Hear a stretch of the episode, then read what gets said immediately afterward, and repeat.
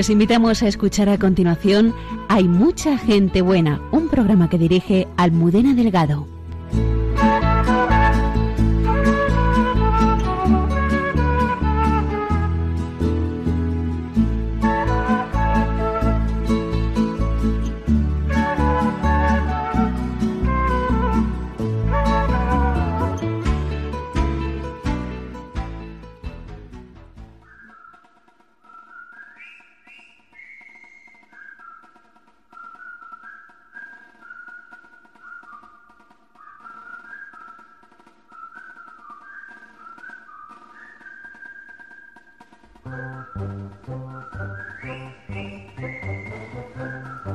La vida de San Antonio María Claret es bastante desconocida y los claretianos han querido elegir el cine para cambiar esto con la película que hoy se ha estrenado.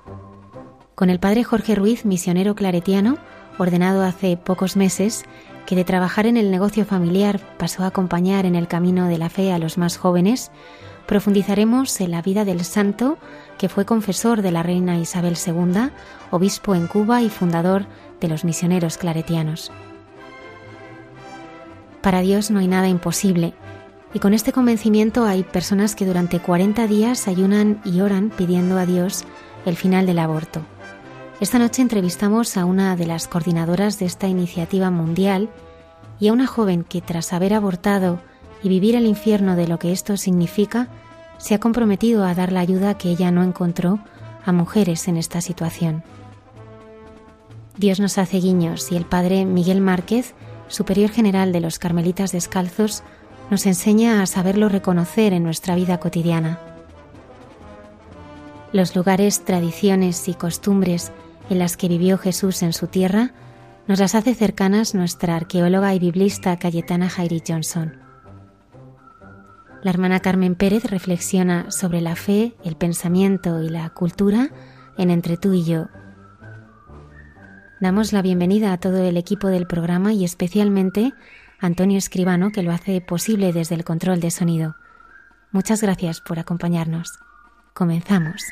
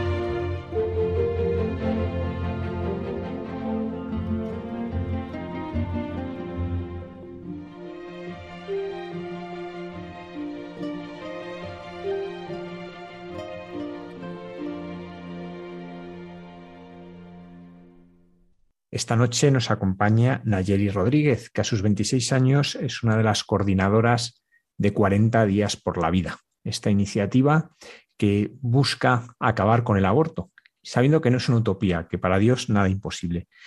Buenas noches, Nayeli. Buenas noches. ¿Qué es 40 días por la vida? Bueno, 40 días por la vida es una campaña internacional, estamos en todo el mundo, de oración. Eh, básicamente creemos que con la oración y el ayuno se puede acabar con el aborto, porque mm, su raíz, mm, la raíz fundamental de este problema es una batalla espiritual. Entonces, creemos que si volvemos a las raíces y, le pedimos a Dios que acabe con este mal tan grande, eh, será Él quien efectivamente termine con, esto. Entonces, bueno, esta, esta campaña eh, tiene lugar durante 40 días, hay dos campañas al año y, se reza un mínimo de 12 horas por día eh, y hay ciudades que las llevan a hacer incluso de 24 horas. todos los voluntarios que quieran participar se inscriben a un turno de esas 12 horas y simplemente rezan en silencio de forma pacífica delante de los abortorios. Nayeli, ¿por qué 40 días? Porque al, al, ver esta posibilidad, esto es algo que se, se, hace a nivel mundial, pero ¿por qué se piensa en 40 días? Bueno, 40, el número 40 es un número muy simbólico en la Biblia. Eh, siempre es un número que aparece em, en épocas, digamos, de transformación, ¿no? Por ejemplo, los 40 días que estuvo Jesús en, el desierto, ¿no? Y, digamos que también es de reparación. Entonces, eh, como el aborto es un pecado tan grande, eh, los 40 días, digamos que refieren a esa transformación espiritual que, requiere la sociedad para, cambiar eh, y para reparar todo, todo ese daño que produce al final el aborto. Eh, además, como es una campaña que se inspira en la cuaresma, inicialmente era una campaña al año y se hacía en cuaresma, eh, están, digamos, sus pilares basados en lo, que se nos suele pedir en cuaresma, ¿no? que es oración, ayuno y caridad. pues en nuestro caso hacemos oración y ayuno y eh, la presencia pacífica funciona como, como acto de caridad, ¿no? Tú ya has participado en otras campañas, ¿qué frutos se descubren? Porque tenemos que recordar que tal vez sea la última vez que se pueda hacer de una forma que reconozca la ley en España, porque se quiere prohibir la presencia de cualquier persona ante un abortorio para ofrecer a las mujeres una respuesta, una solución a las dificultades que está, o también incluso que se pueda rezar cuando uno ve estas leyes que, criminalizan a aquellos que rezan, que ayunan, que ofrecen una ayuda, tú sin embargo, ¿qué les dirías? ¿Cómo les mostrarías en qué has visto que ayuda? Bueno, antes que nada, eh, sí, efectivamente, como dices, eh, la, la, ley, ¿no? Que eh, que se está proponiendo eh, prohibiría toda actividad prohibida alrededor de los abortorios y en nuestro caso eh, no deja de ser absurdo, ¿no? Porque nosotros ni siquiera hablamos con, ni siquiera nos acercamos a, las mujeres, ¿no? Sino que simplemente estamos rezando en silencio por ellas. ¿En qué ayuda? Pues ayuda de muchas formas, ¿no? Yo desde que me metí en, en todo esto he visto mucha transformación de, de, los dos lados, ¿no? O sea, aunque en la calle, digamos, hay dos aceras y en una se puede decir que está la muerte, ¿no? Y en la otra se puede decir que está la vida. Es cierto que mm, nadie está en el tema del aborto sino una herida previa. Y, lo que hace 40 días es sanar esa herida. Entonces, para las personas que han abortado y que, por ejemplo, han participado en nuestra campaña, les ayuda mucho a reconciliarse con su pasado, ¿no? A reconciliarse con ese bebé al que no, no le dieron permiso, ¿no? Para, para vivir eh, luego también es una campaña que impacta mucho en los trabajadores de, los, del laboratorio. De hecho, eh, nos comentaron hace unos meses que una de las enfermeras de la Dator eh, renunciaba en enero, ¿no? Y, eso es maravilloso, ¿no? Porque tú no te puedes, tú no puedes entender humanamente cómo es posible, ¿no? Que la oración que está tan subestimada muchas veces, incluso por nosotros mismos, como simplemente por rezar en silencio impacta de, esta forma en el alma de las personas, ¿no? Y bueno, también muchas otras maneras, ¿no? Eh, el impacto en la sociedad, nadie queda indiferente, ¿no? Ante ver unas personas rezar por ese drama, además rezar con esa fidelidad, ¿no? Porque 40 días, 12 horas son muchos días, es eh, mucha perseverancia, es mucha fidelidad, ¿no? Y creo que eso es lo que caracteriza la campaña y lo que hace llamar la atención y por eso no creo que sea este, tampoco casual, ¿no? Que, incomodemos tanto al, gobierno, ¿no? Eh, es, curioso cómo a veces parece que tuvieran más fe en la oración eh, pues las personas que, no son creyentes, ¿no? ¿Cómo, pueden tener tanto miedo como para llegar a prohibir eh, derechos fundamentales del ciudadano simplemente por, el miedo a la oración, ¿no? Y luego, evidentemente, también hemos tenido eh, pues algún, alguna madre, ¿no? Que elige la vida eh, y, que nos, nos, ha agradecido, además de, todas esas que no, que no nos han dicho nada y que no sabemos no sabemos el impacto eh, real eh, en, ese, en, esos casos, ¿no? Pero es una campaña que, toca mucho y que no toca solamente a las personas que la, ven desde fuera, opositores, sino también a los propios voluntarios que van a rezar, ¿no? Porque como simplemente se trata de hacer algo muy sencillo, que es rezar y confiar en Dios, eh, pues digamos que es una campaña que abre las puertas a todo el mundo, ¿no? Y eso ayuda a que mucha gente eh, tome conciencia de, la importancia de, defender la vida y que se implique en este tipo de cosas, ¿no? Y, luego cuando están allí en la acera rezando eh, por esas mujeres, porque el debate del aborto a veces es muy abstracto y se queda simplemente en, ideas, ¿no? O en estar a favor o en contra, pero cuando tú estás allí y, y que a lo mejor de otra forma no se te hubiera ocurrido plantarte delante de un abortorio, cuando tú estás allí y ves el drama, se te abren los ojos porque ves a todas esas mujeres que entran, cómo salen también y rezas específicamente por ellas. Nayeli, cuando uno ve eh, que esto es mundial, que se hace en muchísimos países, llama la, atención una cosa, que en España sois muy jóvenes, los que lo lideráis, los que lo lleváis adelante. ¿Esto es para todas las edades? ¿Qué hay que, ¿Cuál es la manera concreta en que una persona participa y de qué manera se puede apuntar a ello?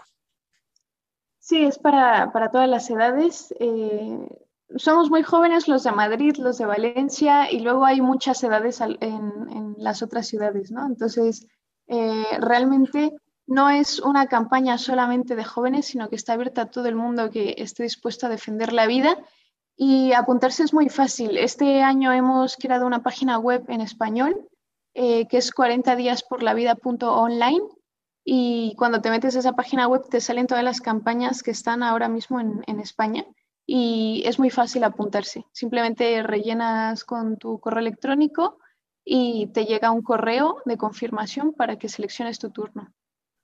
Pues muchísimas gracias, Nayeli. Recordar que aunque la campaña ya empezó el día 22, pues todavía cualquiera que quiera está a tiempo de sumarse y participar en esta gran lucha por la vida, sabiendo que quien vence aquí es Dios y que por eso necesitamos del ayuno y la oración. Muchísimas gracias. Muchas gracias a ti.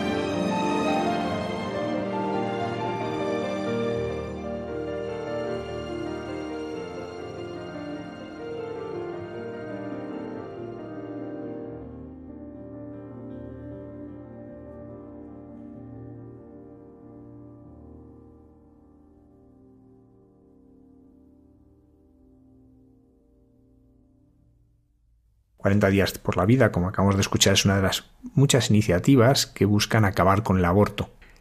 Campañas como estas dan fruto. Vamos a descubrirlo ahora en una mujer, que es verdad que en una primera ocasión abortó, pero que luego, gracias a esta ayuda, a esta fuerza que ha encontrado en la ayuda de los demás, ha podido salir adelante Jennifer, que a sus 29 años nos va a contar un testimonio doloroso. Ella vive en Barcelona, de familia andaluza que migró buscando oportunidades laborales a Cataluña, la menor de tres hermanas. Todo testimonio de un aborto es muy doloroso.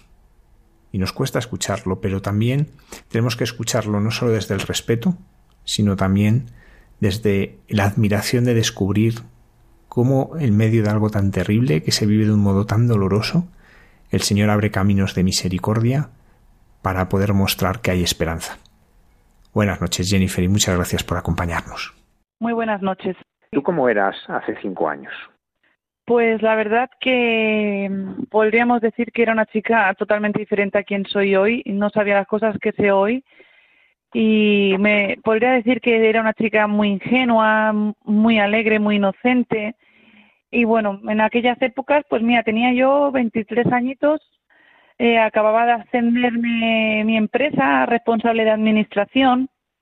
Justamente ese verano el verano del 2016 comencé junio eh, empezando a salir con el chico del que tan enamorada estaba, eh, me ascendieron del trabajo, me compré mi primera moto, o sea, todo me iba genial, estaba súper feliz, la vida me sonreía, y eso que yo siempre había sido una chica con suerte, pero ¿quién me iba a decir a mí que ese año que para mí estaba siendo tan maravilloso acabaría en septiembre por sucederme eh, un suceso que para mí fue y será el más traumático que yo haya podido vivir, que fue mi aborto. ¿Qué pasó? ¿Qué es lo que te lleva a ti al aborto? Pues mira, eh, la verdad que yo creo que fue la soledad y el no tener a nadie que, que, que me diese una mano, ¿no? Yo recuerdo que, bueno, empecé con este chico, empezamos a salir juntos y, bueno, eh, yo estaba en una nube, yo estaba a la mar de feliz, estaba súper enamoradísima de él y, bueno, ese verano, pues él tenía sus planes, yo los míos, porque acabábamos de empezar y yo recuerdo que ese verano me empecé a encontrar fatal. Tenía náuseas, tenía angustias, tenía mareos, ¿no? Y, quién me iba a decir a mí que era por lo que era, ¿no? Entonces yo me acuerdo que el chico me dijo, Jennifer, hazte una prueba de embarazo porque tienes unos síntomas muy raros. Yo decía, no pasa nada, que no, ¿cómo va a ser un embarazo? Que no puede ser, ¿qué tal? Pues bueno, recuerdo que ese verano fui al pueblo de mis abuelos y de mis padres, que es Jaén, y dije, bueno, voy a salir de dudas, voy a comprar un test y me voy a hacer aquí la prueba en la casa de, de mi abuela, que la pobre ya estaba difunta, que en paz descanse, y mi abuelo también, y decidí hacerme la prueba allí en su casa. Y para mi sorpresa, ¿qué pasó? Que yo pensaba que no iba a ser positivo y cuando me hice el test y lo vi, no lo podía creer. Y os tengo que decir la verdad, cuando yo vi que ese test dio positivo, la verdad que sentí alegría en, el, en mi corazón. Dije, anda, no puede ser, o sea, que todas esas náuseas y esas angustias eran por un embarazo, no era por nada grave que me estaba ocurriendo. Y, y en el fondo de mi corazón sentí alegría, pensé, qué fuerte, tengo un, tengo una, una vida, ¿no? En mi vientre, tengo un bebé en mi, en, mi interior. Digo, pero no, no, no, no puedo, ¿qué voy a hacer yo ahora con mi vida? ¿Cómo voy a hacer? Soy muy joven. Claro, tantas ideas, ¿no? Que te mete el, el, el, feminismo, ah, la variante está del feminismo, ¿no? Que te dice que, ¿no? Que, que, que lo pospongas a lo más tarde posible. Y bueno, fue así como me enteré. Yo llamé a mi pareja que estaba en Barcelona trabajando, de poco no le da un, un ataque. Y bueno, me dijo que qué iba a hacer. Le dije que yo no, no, sabía qué iba a hacer y yo esperaba que él me apoyase y claro, él me dijo que no, que éramos muy jóvenes, que acabábamos de empezar, que cómo íbamos a tener un hijo juntos, que lo mejor era que no siguiese adelante el embarazo. ¿Cómo fue el ir a un abortorio? ¿Cómo te sentiste tratada? ¿Qué es lo que viviste allí? Porque es una realidad de la que casi nadie sabe, más que quien lo ha vivido. Y, pensamos en una realidad muy aséptica y cuando uno lo ha vivido sabe que no es así. ¿Cómo fue para ti? Pues mira, fue eh, todo comienza diciéndote que realmente si yo sé lo que lo que sé hoy, jamás en mi vida hubiese hecho lo que hice. Pero es como como bien dices, eh, uno no sabe lo que dónde se mete ¿Qué pasa? Que yo recuerdo que mi pareja y yo, cuando ya llegué yo a Barcelona, pues viendo que no tenía su apoyo y viendo que todo el mundo lo que me recomendaba era que abortase, que era lo mejor en mi vida, que iba a ser lo mejor, que, que me iba a quitar un problema, que todo iba a ir mucho mejor y tal, pues bueno, pedimos cita en una clínica de abortos que hay en Barcelona y cuando fuimos, vimos que todo fue como muy rápido, ¿no? Me metieron en la sala, me hicieron cuatro preguntas, me dijeron, ah, vale, estás embarazada, sí, sí, jaja, mi pareja se quedó fuera esperando y ya me dijeron, vale, pues te lo podemos hacer ahora. Entonces yo me quedé como muy, pero qué rapidez, ¿no? ¿Cómo va a ser esto tan rápido? Ya aquí venir, preguntar y hacerlo. Entonces, cuando salí de, de la consulta, mi pareja estaba con una cara muy extraña afuera y yo le pregunté, oye, ¿qué pasa? Me dijo, mira, Jenny, vámonos porque mira lo que he visto en Internet y es que los nombres de los doctores de esta clínica han estado imputados por abortos ilegales, así que vámonos. Dije, sí, sí, yo paso, no me ha dado muy buena espina, vámonos, para que tú veas, en, para que tú veas, yo es que hoy por hoy lo pienso y, y, y siento tanta pena, o sea, yo fui a abortar pero sin querer que le hiciesen daño a mi bebé, o sea, sin querer que fuese eso doloroso, porque no sabía yo dónde me estaba metiendo. Esto era así. Entonces, le pagamos los 50 euros que nos pidieron por la visita y nos fuimos.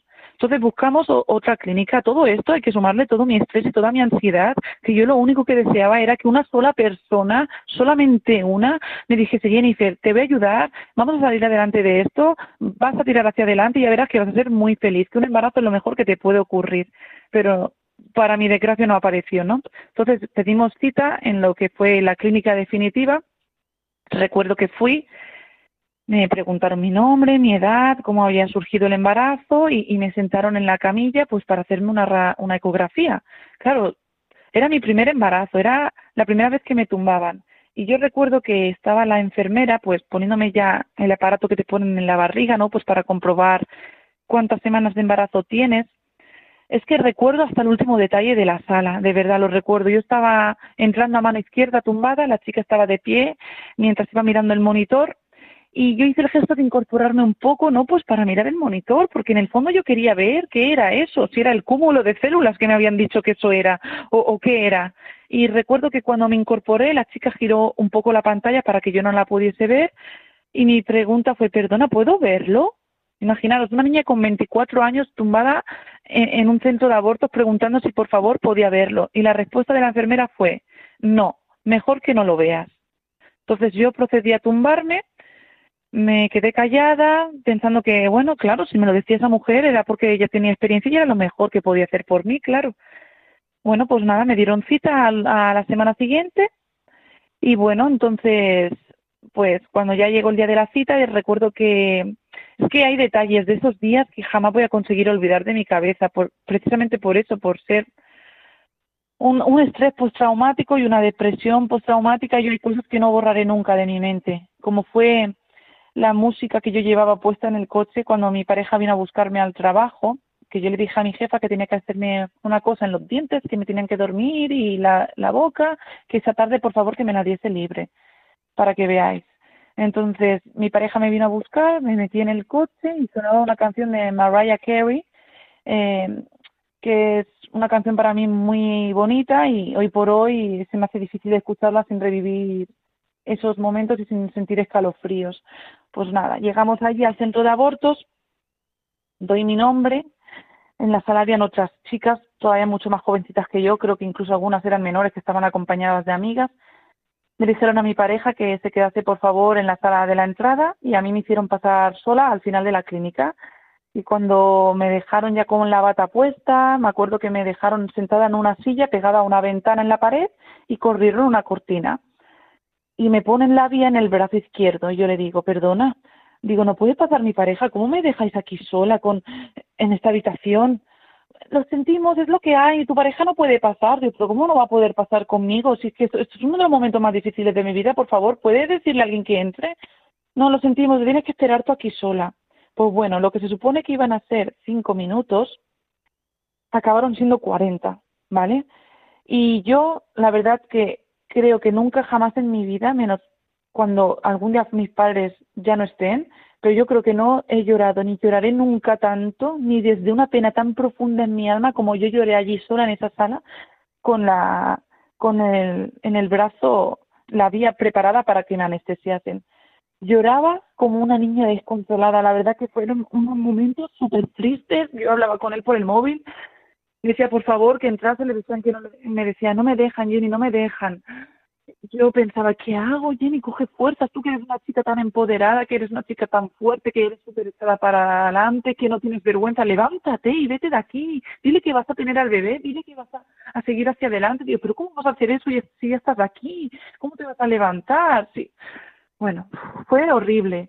Y recuerdo que la cortina, yo pensé, no sé por qué me, dejan aquí en un metro cuadrado de la habitación separada de una cortina y luego lo entendí y es porque pusieron a otra chica a mi lado, separada por esta cortina y a esa chica de otra, de otra cortina y eso era como un matadero. Yo era la primera la que iba a pasar a la, a la, a la sala de operaciones y, y después iban a ir las demás.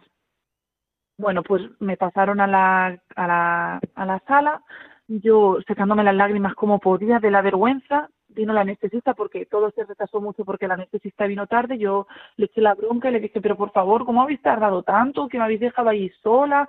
No te preocupes, no te preocupes, venga, que esto es un momento que ya verás que no es nada, venga, va. Pues fue un segundo, desde que vi como la chica me pinchó, yo miré hacia arriba, hacia el techo y ya me dormí.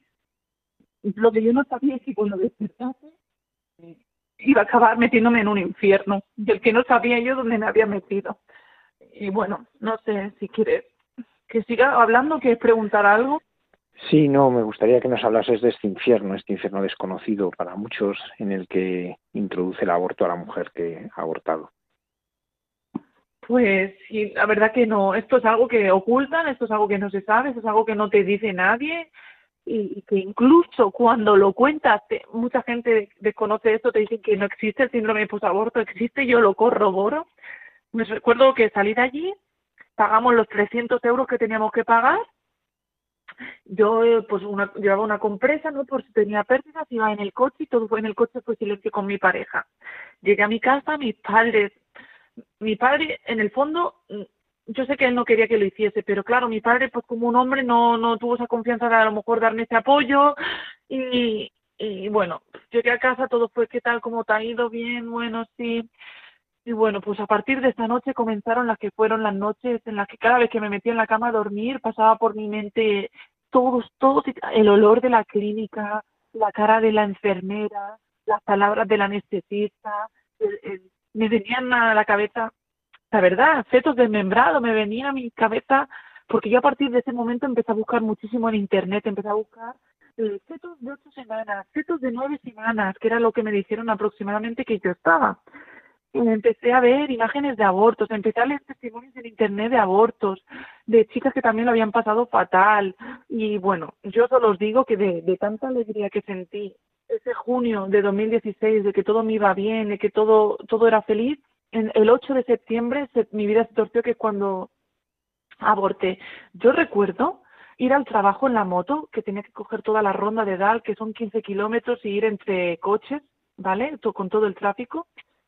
Yo recuerdo subirme a la moto y decir, y llorar, y llorar camino al trabajo y decir, solo te mereces morir, ojalá te caigas de la moto y, y te atropellen y te mueras, ¿cómo le has podido hacer eso a tu propio hijo? Yo, que encima estoy súper animalista, que hace años que soy vegetariana, que no le haría daño ni una mosca. ¿Cómo le has podido hacer eso a tu propio hijo? ¿Cómo? Bueno, fatal, también una depresión que yo pensaba en esos momentos, pues que era un poco estrés del trabajo, de las del ascenso que había tenido, de las nuevas incorporaciones a la empresa. Lo que yo no sabía es que realmente estaba entrando en una depresión postraumática, que fue con el tiempo que me acabé dando cuenta. Yo incluso recuerdo que huí, huí de España lo que hoy día de mis problemas. Les vendí a todos mi familia y a mi pareja y a mis amigos la moto de que yo me iba a ir a, Bulgaria a trabajar de actriz y así fue. Pero no lo hice porque mis, no lo hice porque yo quisiera ir allí a, a trabajar, sino quería despejarme de todo esto y, lo que no sabía es que toda esta pena me, acompañó hasta allí. ¿Podríamos andar un poco más en, todos estos sentimientos que se van agolpando? ¿Cómo te vas sintiendo? Pues mira, también no quiero acabar mi testimonio, ¿vale? Sin, sin mencionar claramente está que yo cuando buscaba en Internet, ¿vale? Eh, no encontraba ningún tipo de información sobre ayudas a las mujeres que habíamos pasado por un aborto, no encontraba nada, no sé si es que yo buscarlo bien o qué era, pero mira, la vida quiso o Dios quiso que encontrase el teléfono de Esperanza, ¿vale? Esperanza es una mujer que trabaja en Madrid, en Red Madre, creo, que era la única persona que me entendió. Yo recuerdo estar en el trabajo, en la oficina de Barcelona, y decirle a mi jefa, voy a por un café, y lo que me iba era fuera a llorar, porque sentía sentimientos de tristeza, estaba depresiva, me peleaba con todo el mundo, discutía con mi pareja porque la odiaba, mi pareja la odiaba, porque claro, por su culpa había por, por estar tan enamorada de él y por lo odiaba y todo eran discusiones, todo eran peleas, con mis hermanas también, con mis padres, estaba irascible total y la única persona que me comprendía y me ayudaba fue Esperanza. Yo cada vez que la necesitaba la llamaba y ella me decía que no me preocupase, que no estaba sola, que como yo había muchísimas mujeres, que ella llevaba más de 20 o 30 años ayudando a mujeres como yo y la verdad que ella fue para mí un pilar fundamental. Ella incluso me hablaba de Dios porque claro, yo en esa época pues a lo mejor estaba muy alejada, ¿no? De, de Dios y, y ella pues me acercaba, ¿no? Y bueno, también me gustaría contarte que, que realmente todo esto, toda esta depresión posaborto y todo este estrés postraumático en mi vida duró casi cuatro años hasta que yo le pude poner nombre y voz, ¿vale? Y, y, me di cuenta porque la relación con mi pareja acabó rompiéndose, porque no sé si sabéis que, que al final en, en, los, en, las relaciones que han tenido un aborto provocado, casi ninguna pareja resiste porque hay mucha pena, hay mucho odio y mucho rencor, el porque tú me obligaste, el que tú me dijiste. Bueno, pues nosotros aguantamos esos cuatro años que pudimos la relación, pero todo eran discusiones, todo eran peleas, yo estaba fatal, yo estaba depresiva, hasta mi salud física se resintió y acabé dejándolo con mi pareja, ya toqué fondo. Parece que yo tengo que reconocer hoy por hoy que realmente yo hasta que no destruí todas y cada una de las cosas y relaciones que tenía en mi vida, no paré, porque era como el autocastigo que me estaba infringiendo a mí misma. Acabé yéndome del trabajo de que me ascendieron, me fui a Bulgaria intentando buscar la paz que nunca encontré, volví, eh, acabé dejándolo con mi pareja, mm, la relación con mis hermanas se resintió muchísimo. Y con mis padres también no había día que no llorase en casa con ellos por todo lo del tema del aborto. Y mira, toqué fondo, con mi pareja rompí me quedé sola en casa. Hoy por hoy tengo una bebé de, de un año. Pues mira, resulta que cuando yo lo dejé con mi pareja, ¿vale?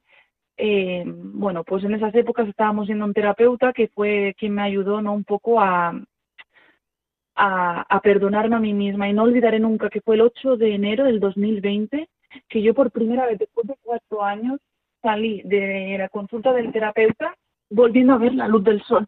O sea, todas las nubes que tenía en mi mente, toda esa depresión, esa tristeza, ese corazón roto que jamás en mi vida nunca va a recuperarse, aunque ahora lo sepa llevar, ese día salí de allí diciendo, Jennifer, te perdono, te perdono, me perdono a mí misma, no puedo juzgarme más por lo que hice, por no saber lo que hacía. Eh, Dios sabrá si me quiere perdonar o no.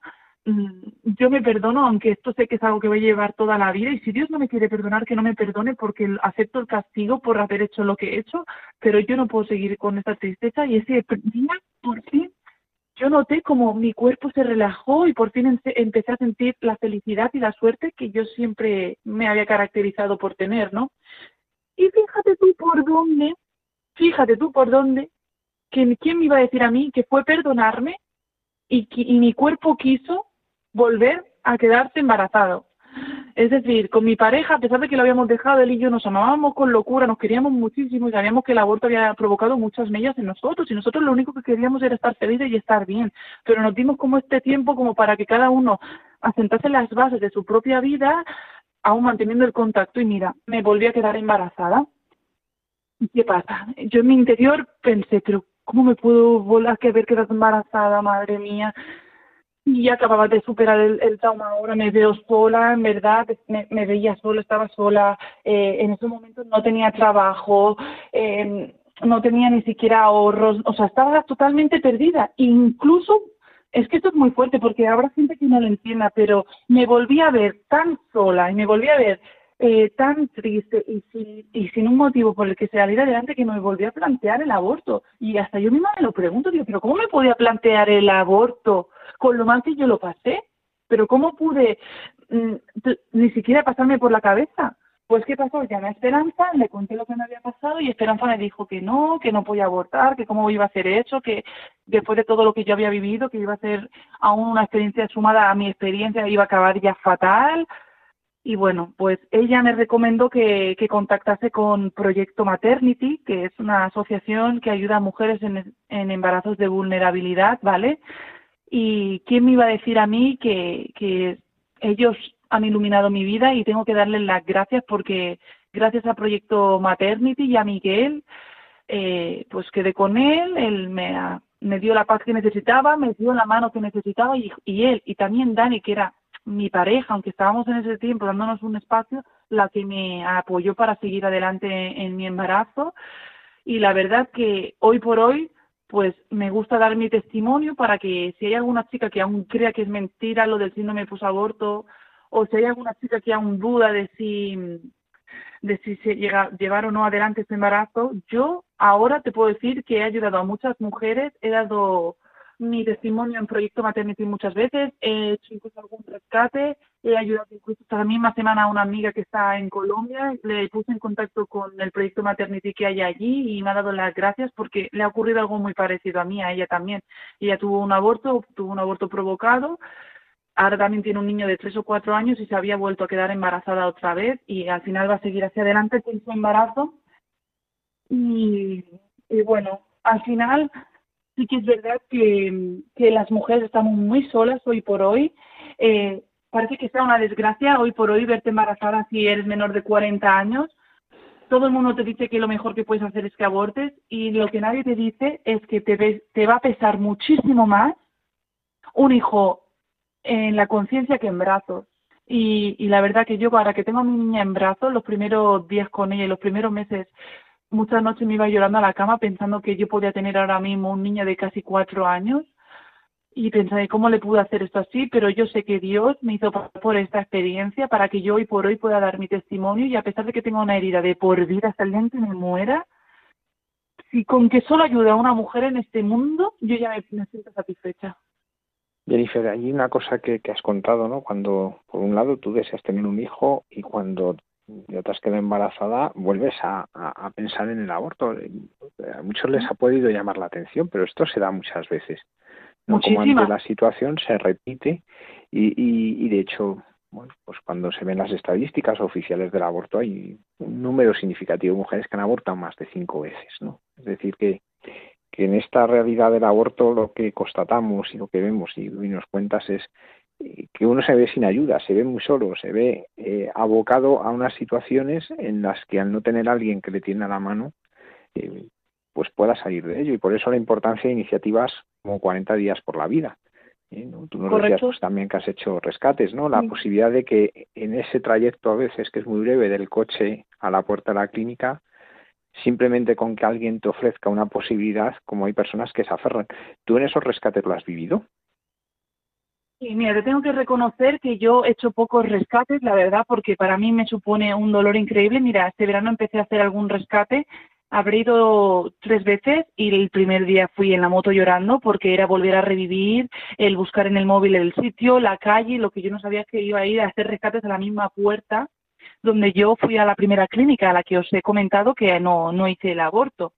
Y sinceramente, yo te tengo que decir que ojalá, ojalá, el día que yo fui a abortar, hubiese encontrado a alguien como alguien de Proyecto Maternity o de Red Madre o de 40 días por la vida, alguien allí que me hubiese ofrecido su mano.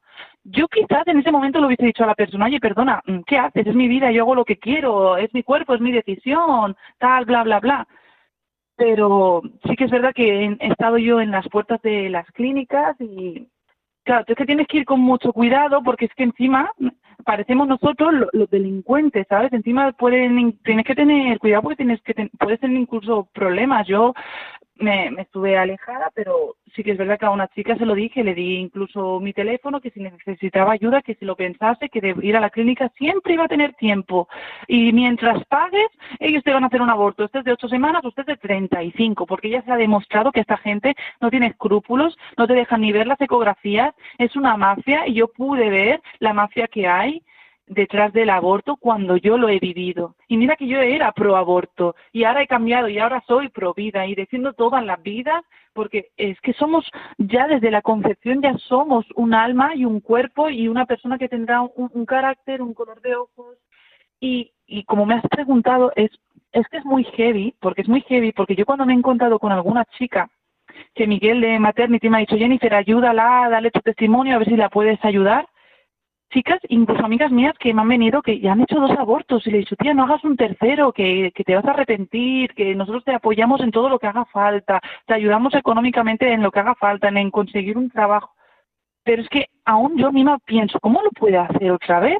Pero es que yo misma cuando me vi en la situación también me lo volví a plantear, es que es increíble, la, eh, te deja tan marcada el aborto, te deja tan hecha polvo y cuando te vuelves a ver en una situación así de embarazo, es que te, te, se vuelve a pasar por la cabeza. Es que las mujeres hoy están abandonadas totalmente. Es que hoy por hoy dices que te has quedado embarazada y la gente no sabe si decirte felicidades o qué vas a hacer. Oye, ¿cómo que qué voy a hacer? En fin, la verdad que sí que, intento ayudar. Sí, y otro aspecto que apuntabas es pues como incluso decías, ¿no? Eh, pues que Dios no me perdone que me merezco esto, ¿no? Y también es una sensación muy profunda muchas veces en la mujer que ha abortado, pues incluso el decir Dios puede perdonar, pero yo no lo merezco. En eso también, pues hay, hay instrumentos, como es Proyecto Raquel o en, distintos centros de orientación familiar en las diócesis, pues que se ayuda a eso, a encontrar ese perdón. Eh, eh primero, ese perdón de Dios, pero también ese que, que, tú has dicho que es muy importante, que es el perdonarte a ti mismo. ¿no? Entonces, también en esto vemos cómo la misericordia de Dios perdona todo. Y de hecho, el grito de Juan Pablo II, cuando hablaba del aborto, era este, ¿no? A, pues a todas las mujeres que habéis abortado, ¿no? Acercaos a la misericordia de Dios porque Dios hace nuevas todas las cosas, ¿no? Y tú lo estás viendo ahora con tu hija Gaya, como el Señor está haciendo nuevas todas las cosas. Bueno, pues muchísimas gracias Jennifer por compartir eh, pues tu vida con nosotros, ¿no? Porque lo que has compartido tu vida y gracias también por compartirla con los demás, pues ayudándoles a que no se repita lo que tú has sufrido y lo que has vivido. Ojalá así sea y muchísimas gracias a vosotros por invitarme a contar mi testimonio ya te digo que con que solo una mujer en el mundo mm, salga de un centro de aborto sin abortar y tirando hacia adelante su embarazo, yo ya moriré tranquila. Pues muchísimas gracias, Jennifer. Muchísimas gracias a vosotros y un saludo muy fuerte.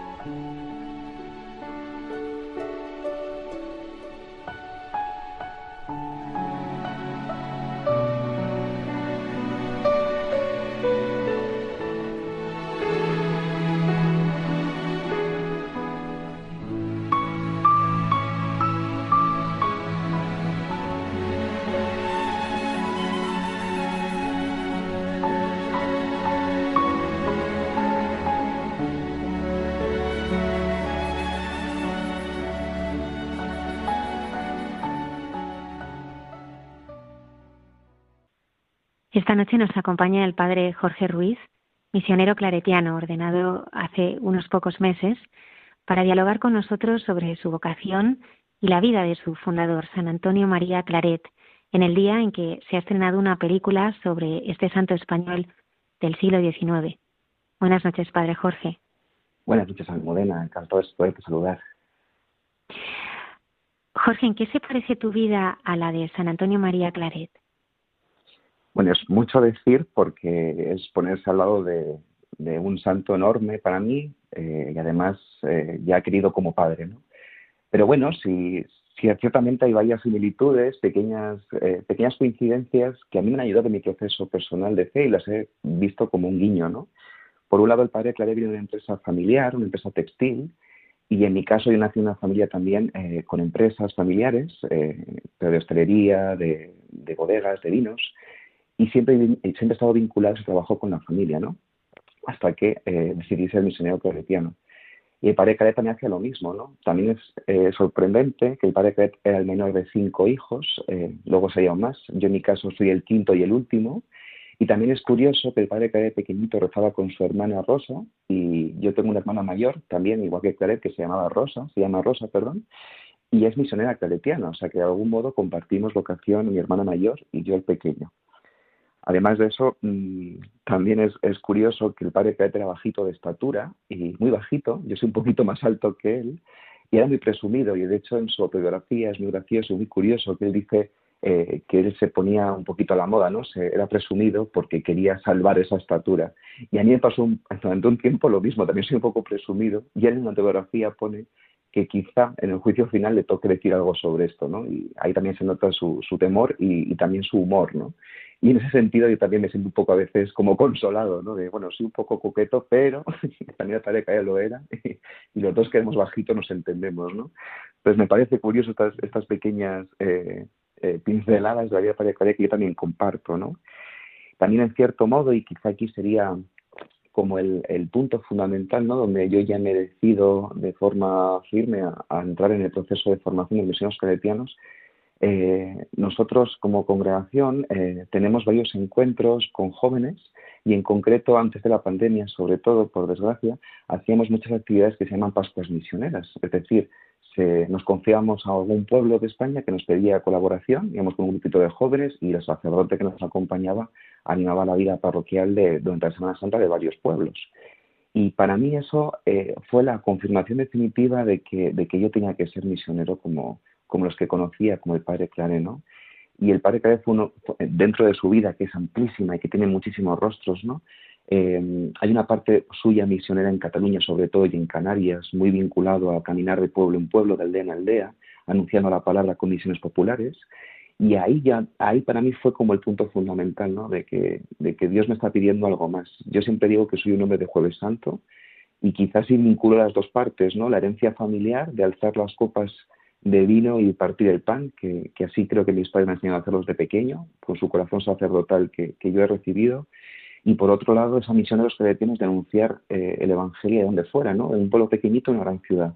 Da igual dónde y cómo, ¿no? Pero siempre anunciando el Evangelio con pasión. Y yo creo que en esa, en esa tesitura yo, yo tuve que decir que sí, pues porque al final Dios se empeña con uno y no puede decir que no. Yo soy de Segovia, que no le he dicho, que es una ciudad pequeñita. Siempre he sido, me han llevado a mí y a mis hermanos al Colegio Clare de Segovia. Estamos muy agradecidos a los misioneros claretianos, obviamente. Desde pequeñito he a misioneros y a misioneras claretianas por mi hermana. Y era gente de luz especial, ¿no? Con una sonrisa en los labios, en el corazón. Gente que te contaba historias desde pequeñito, ¿no? Hermanos y hermanas que te contaban, pues yo he estado en el Congo, en Honduras, en la Ceiba, y te contaba historias de la selva, ¿no? Y entonces eh, yo de pequeñito ¿no? les miraba y, joder, han vivido cosas muy duras en su vida pero te lo cuentan con una sonrisa y con una transparencia de luz que a mí me llamó poderosamente la atención, ¿no? Y yo creo que esas han sido semillas que han quedado ahí y que brotaron más tarde, ¿no? Ya universitario en Madrid. Para mí Madrid estudié en pedagogía en la Complutense, soy licenciado en pedagogía y, yo creo que Madrid para mí fue una huida hacia adelante, ¿no? De yo no quiero saber nada de Dios, de lo que me pide, porque en bachillerato ya empecé con, con procesos de discernimiento pero ahí como que, que, me quedé un poco así cortado y dije, no, esto no es para mí, además estaba la empresa de mis padres, yo estaba muy vinculado también a ellos, y, y huí un poquito hacia adelante, pero al final lo que decía, ¿no? Cuando Dios se empeña con uno, eh, por mucho que corra, él, él llega antes, ¿no? Y, bueno, pues eh, aquí estoy desde entonces, claro. Jorge, ¿nos puedes hacer un breve esbozo de la vida de San Antonio María Claret? Bueno, el padre Clare, como decía, tiene un montón de, etapas en su vida, de rostros. Yo me vais a perdonar, pero no soy historiador. Yo voy a hablar más bien como el que habla orgulloso de su abuelo, ¿no? Un nieto que habla orgulloso de su abuelo, de su padre, según queramos mirarlo, ¿no? Eh, el padre Claret eh, nace en el siglo XIX, en un siglo para España muy convulso. Él nace en Sallent y en Cataluña y él ya vive en, territorio, o sea, nace en 1807, por lo tanto, en, en, pleno periodo de guerras, y, y, eso se nota, ¿no? Esa dureza de la vida, esos conflictos, esa violencia. Y de hecho, él de pequeñito, en la película que se estrena el 24 de septiembre, tal día como hoy, eh, lo, deja, lo deja reflejado de forma bonita, ¿no? El padre que siempre dice que se atormentaba al pensar que los pecadores iban a penar el infierno siempre, siempre, siempre para siempre en el infierno, ¿no? Y eso tiene que ser también porque fue testigo de, mucho dolor. Eh, y desde pequeñito, como bien decía, con su hermana Rosa que va a Fusimaña a rezar el rosario a la patrona, allí él eh, siente que Dios le pide ser sacerdote, ¿no? Como un deseo, un sueño de niño. Pero esto poco a poco con el negocio familiar eh, se va perdiendo. Él es gran, una gran promesa de nuestro textil de su familia, era un, era hombre muy válido para ello Y entonces él mismo escribe que, se fue apartando de ese deseo desde pequeñito de ser sacerdote. Sin embargo, eh, como os contaba antes de mí, pues os parece que haya pasado lo mismo, ¿no? Eh, Dios se empeña con él y al final acaba siendo sacerdote, no sin muchas pericias entre medias. Él busca consejo en, varias personas, va al oratorio de San Felipe Neri a pedir consejo y confesión. Él tiene una búsqueda muy bonita eh, de hecho, intenta ir a Cartuja, una tormenta le detiene el viaje y él lo interpreta como que Dios no le llama a eso. Siendo sacerdote ya se embarca en ir a Roma a ofrecerse propaganda y porque ya dentro de su corazón hay un deseo de, ir de misión y ahí en propaganda y no le reciben como él esperaba y le ofrecen entrar en, el, en el noviciado de los jesuitas. Durante cuatro meses es novicio jesuita, ya es un hombre mayor, distinto a, los novicios que había ahí y acaba saliendo del noviciado. Esa impronta queda en él, esa espiritualidad de los ejercicios queda muy marcado en él. Vuelve de nuevo a Vic, ahí hay una etapa preciosa misionera en pueblos y en aldeas, donde el padre, aparte de ser sacerdote misionero, es curandero, es confesor, diríamos hoy terapeuta, psicólogo, es un hombre entregado totalmente a, la causa de los pueblos que, acompaña y en la película además se ve muy bien cómo la gente en, una, zona de Cataluña muy anticlerical, donde el anticlerical va, creciendo en el siglo XIX, él se convierte en una figura controvertida porque supone una figura de reconciliación y de bondad entre, la gente, ¿no? Y es alguien muy querido. Posteriormente él va a Canarias, voy a hacerlo un poquito rápido porque podríamos hablar horas sobre la vida de Padre ¿no? Va a Canarias, en Canarias queda una huella imborrable del padrito, casi es como le llaman allá. De hecho, él escribe que los canarios le roban el corazón cuando trabaja como misionero por allí, por, las Islas Canarias. Vuelve de nuevo a Cataluña y aquí es cuando, con un grupito de sacerdotes, eh, se palpa y, se ofrecen todos a hacer un proyecto nuevo que es nuestra congregación. ¿no? En 1849, el Día del Carmen, el 16 de julio, eh, fundan la Congregación de los Misioneros Claretianos, hijos del Inmaculado Corazón de María. Como decía, Caete es un misionero muy apasionado y somos hijos del Inmaculado Corazón de María porque esa, esa piedad popular está siendo muy fuerte en Francia, eh, el, Inmaculado Corazón de María. Y el padre Claret se sorprende de, de, esa fuerza que está teniendo la imagen del Corazón de María, aparte de que él siempre ha tenido una experiencia muy marina en su vida, ve que está siendo como como el punto de inflexión en, una sociedad polarizada, muy, probablemente parecida a la nuestra, y ven ese reflejo de María como una especie de hogar y de casa donde todos podemos encontrarnos de nuevo con Dios y reconducir nuestra vida. ¿no? Él, él es un hombre que, busca también ese, esa renovación de las prácticas del sacerdocio, de los pastores, de la vida consagrada, que luego después va a hacer un trabajo inmenso con muchas congregaciones que empiezan a fundarse en esa época. Es un gran amigo pues, eh, de, por ejemplo, de Santa, de Santa Joaquina de Bruna, de Santa María Micaela del Santísimo, Santísimo Sacramento, grandes fundadoras, las asociacionistas también, grandes fundadoras que, son amigas suyas y, como no, María Antonia París, que es la fundadora de las misiones tibetanas junto con él, ya en la etapa posterior, eh, cuando le nombran arzobispo de Santiago de Cuba, la película es un esbozo precioso de esta etapa de Cuba que gracias a Dios se va a presentar desde la peli porque nosotros yo creo que no hemos sabido expresarlo bien, ¿no? Esta faceta de Padre es muy desconocida. También es muy desconocida porque por desgracia desde, desde la caída de la dictadura de Cuba pues se perdieron muchos papeles, se quemaron muchos registros y tenemos muy poco material de Cuba, ¿no? Sin embargo, queda una impronta muy fuerte de. De Cuba pasa a ser, ya aquí además es muy interesante como la película no narra, empieza a ser un hombre problemático porque defiende mucho la esclavitud, defiende a los esclavos, quiero decir, no defiende a la esclavitud, a los esclavos, se le considera abolicionista y la reina Isabel II le pide ser confesor real.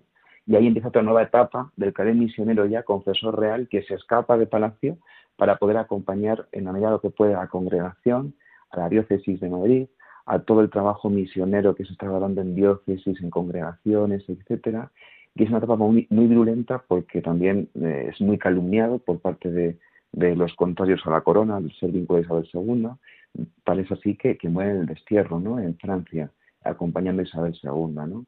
Sin embargo, es un clareto además que hace mucho por la evangelización, eh, con imprenta, con hojas volanderas, con la gestión de academias, donde toda la palabra, la clave es que la palabra de Dios sea conocida por todos y nos adaptamos a los medios, ¿no? Hace, por ejemplo, libritos pequeñitos con catecismos explicados para militares, damas, para, para cantidad de, grupos sociales y se adapta en el tamaño a, aquellos según trabajaban.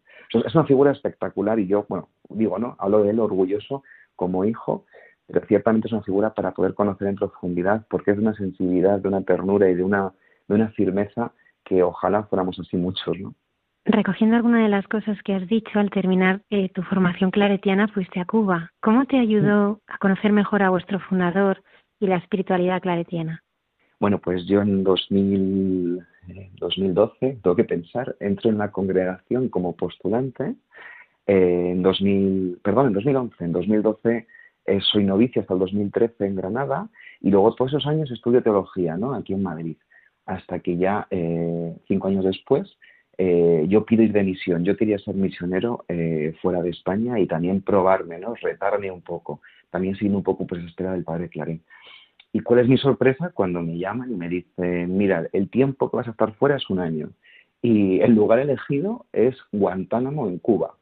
Pero a mí se me cae totalmente todo porque Guantánamo, a Guantánamo además lo tenemos relacionado pues con otro con otras cosas no con, con, esa base naval cárcel que tiene Estados Unidos no sin embargo es una provincia muy grande que perteneció gracias a Dios por las circunstancias y por las casualidades eh, que perteneció en su día a la archidiócesis, de Santiago de Cuba donde donde anduvo Claret como arzobispo no pues bueno, eh, para mí es, es, es, un momento muy impactante porque además, eh, bueno, me dicen que ande con cautela porque, bueno, por el sistema dictatorial de Cuba, pues ya me iban a pinchar el teléfono, estaría ya en el toque, en el punto de mira por parte del gobierno.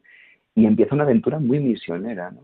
Eh, yo vivo ahí en Guantánamo durante un año atendiendo la misión que llamamos Peretinos y Peretinas juntos en, esa parte del mundo.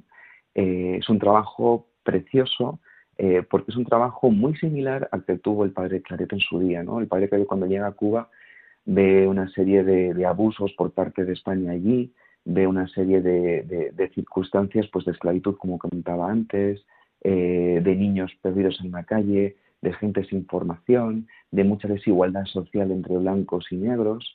Y la película se refleja precioso, como vuelvo a repetir, y yo cuando llego a Cuba ya actualmente no es así, hay un mestizaje tremendo en Cuba, pero sí que sigue habiendo muchas aldeas muy desfavorecidas, aunque hay educación para todos, es una educación muy básica, eh, hay una serie de, bueno, pues de limitaciones por parte de, la forma de gobierno que tienen, cuya presencia de la Iglesia, de los misioneros, hasta hace muy poco reconocida y legalizada, eh, hace que nosotros eh, trabajemos en promoción de la sociedad, en promoción de la persona humana allí desde el Evangelio, que es lo más bonito de nuestra misión. ¿no?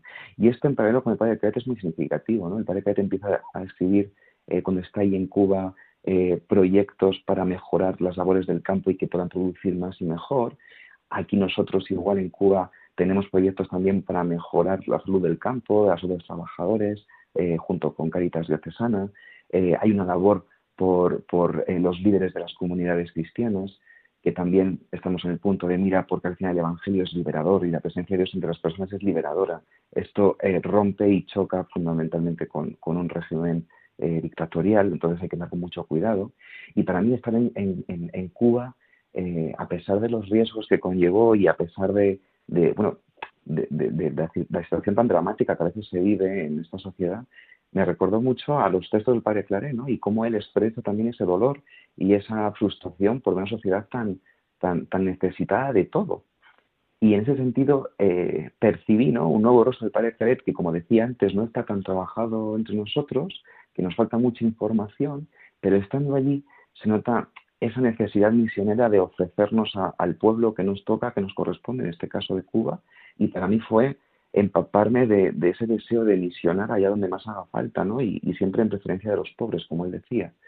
Ahora ya en Madrid es distinto, estoy en un contexto muy diferente, pero ciertamente para mí Cuba fue beber del espíritu del padre Caret desde esa perspectiva muy poco conocida, pero hasta que no entras en esa perspectiva no te das cuenta de que, de que Dios cuando nos llama a una misión te agarra, te ata y, vas con el fin del mundo, ¿no? A pesar de las dificultades, pero es que estás apoyado por su espíritu, ¿no?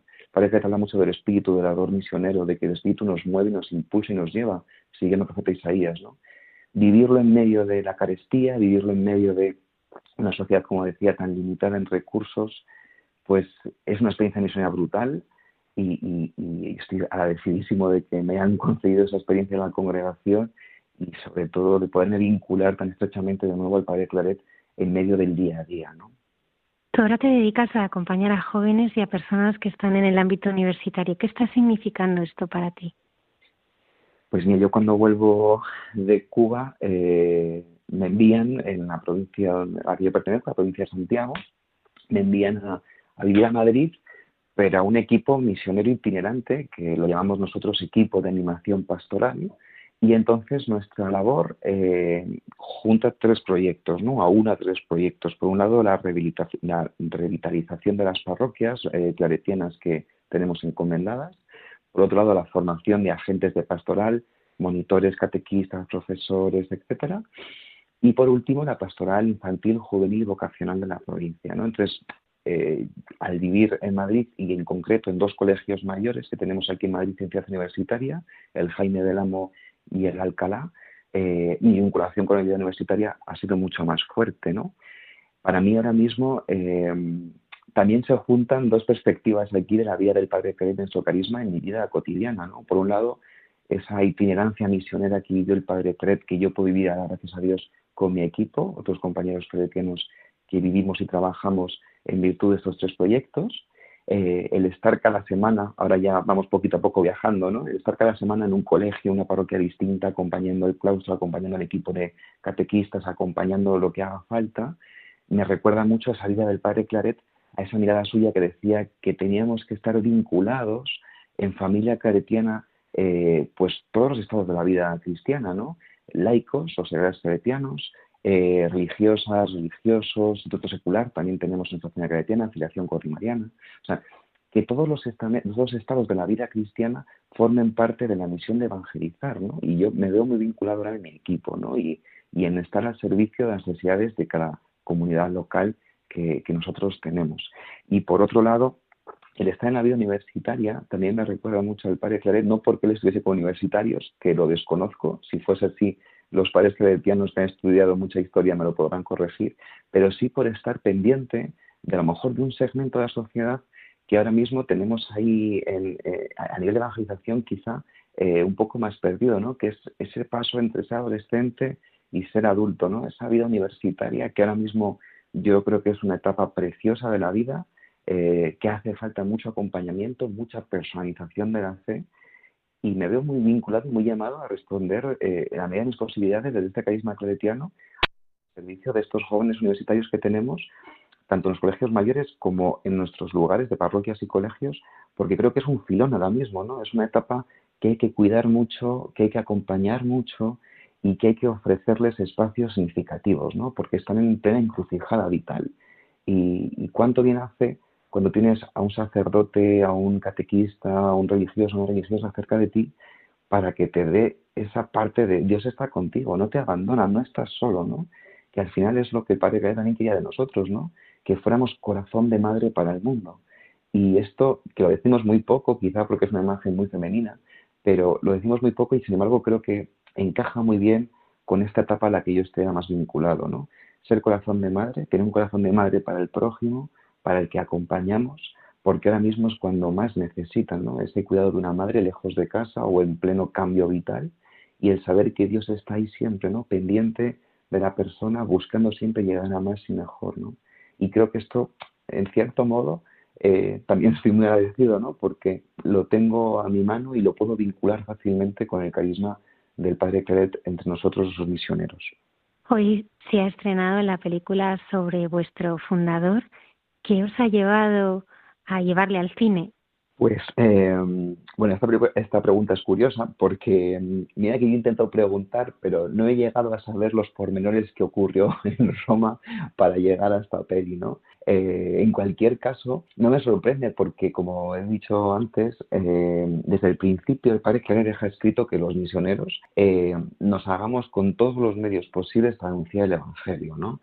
Yo creo que si el padre Pérez naciese hoy, eh, si fuese del siglo XXI, sería un hombre entregado a toda la comunicación actual que hay de rapidez, de, de, de, de todas estas redes sociales, etcétera. Yo creo que él nos daría papas a todos, ¿no?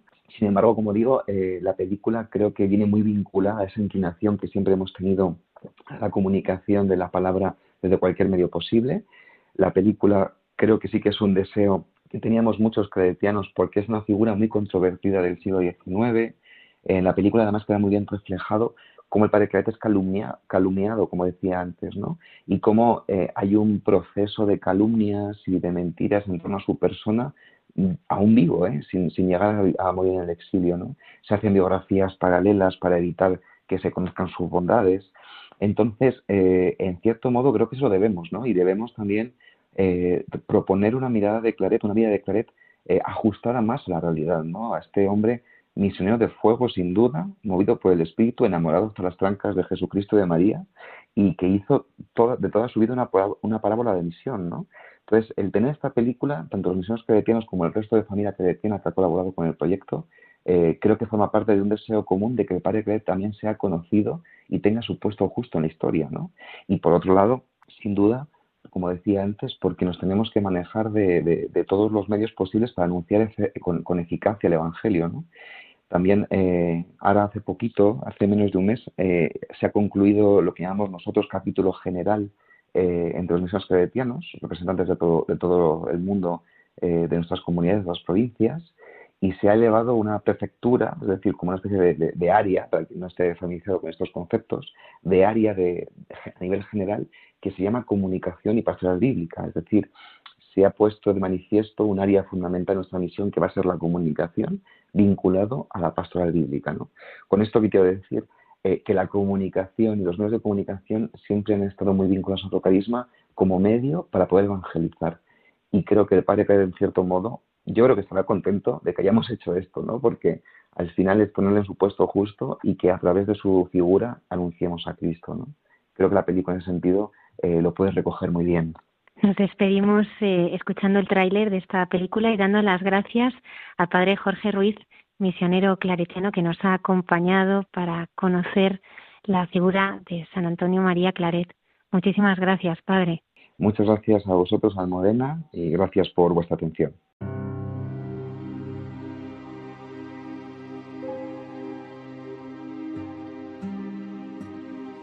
Un anónimo.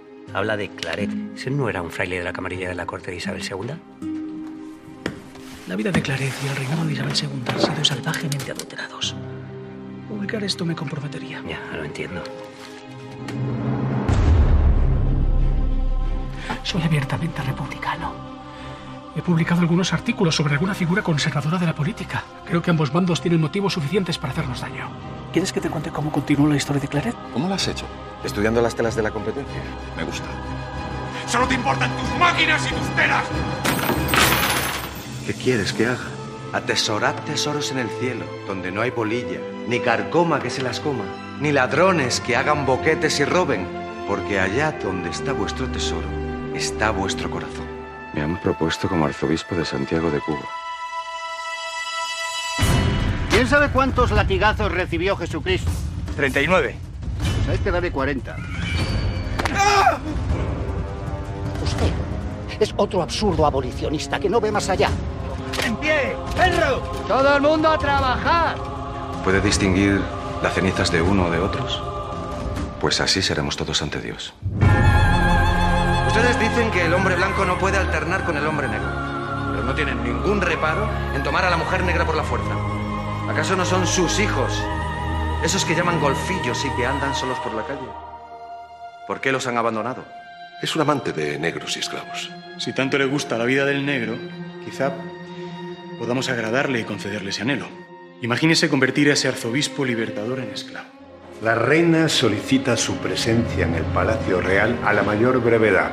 Deseo que sea mi confesor. Yo, yo no estoy hecho para ser confesor de una reina. Entonces, no me queda otra opción. Piense lo que quiera. Su Majestad tiene que acabar con esta situación. No puedo.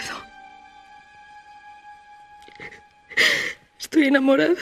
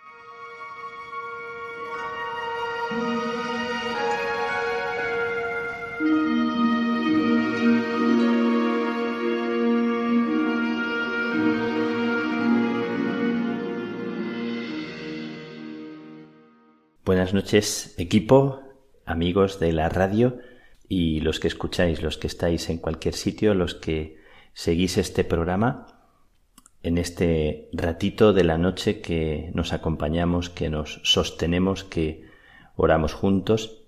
Quiero dar las gracias por, por vuestra fidelidad, por vuestra escucha y por esta complicidad que se nos ha regalado a través de las ondas de la radio a todas las personas que escucháis este programa y que escucháis estas palabras mías que quieren ser un eco de, de lo que Dios nos regala a cada uno. Quiero seguir auscultando, como hacen los médicos, el corazón de lo que late, de lo que pasa. Y por eso lo hemos llamado guiños, porque es siempre la sensación de que Dios está regalando siempre cosas que son imprevisibles y así me siento yo en cada momento y en este momento. Os cuento que ayer celebré la misa para despedirme aquí en la parroquia, en, en Tenerife, y bueno, de casualidad, el Evangelio que tocaba era ese Evangelio de Lucas, donde envía a los discípulos y les manda de una forma muy particular, con un equipaje muy especial, muy concreto. Ya lo sabéis, no llevéis nada para el camino, ni bastón, ni alforja, ni pan, ni dinero. Tampoco llevéis túnica de repuesto. Quedaos en la casa donde entréis hasta que os vayáis de aquel sitio, etc. Termina diciendo, ellos se pusieron en camino y fueron de aldea en aldea, anunciando la buena noticia y curando en todas partes. Me gusta mucho este final del Evangelio, el principio, por supuesto, porque es toda una llamada a preparar nuestro equipaje con estas indicaciones. Me gusta mucho este final. Ellos se pusieron en camino, salieron y fueron por todas partes anunciando la buena noticia. Hay una buena noticia que anunciar en este tiempo que parece que, que estamos tan llenos de malas noticias o de noticias tan tristes, en medio de todo hay una buena noticia que hay que rescatar, sin taparnos los ojos, sin dejar de escuchar el sufrimiento, la desgracia, la dificultad, pero en medio de todo eso hay una buena noticia que hay que rescatar y curando en todas partes. Eh, me gusta mucho también esta idea que invita al discípulo que se pone en camino, que va en misión a curar y todos tenemos el don de curar, sin duda. Así que yo estoy de nuevo emprendiendo camino. Parece que me paso la vida en camino y quién no, quién no está toda la vida en camino. Y lo hago con la bendición y el cariño de la gente sencilla, que lo expresan de una forma tan espontánea, tan, tan sin estudiar, tan sin artificio, eh, su afecto, su cercanía.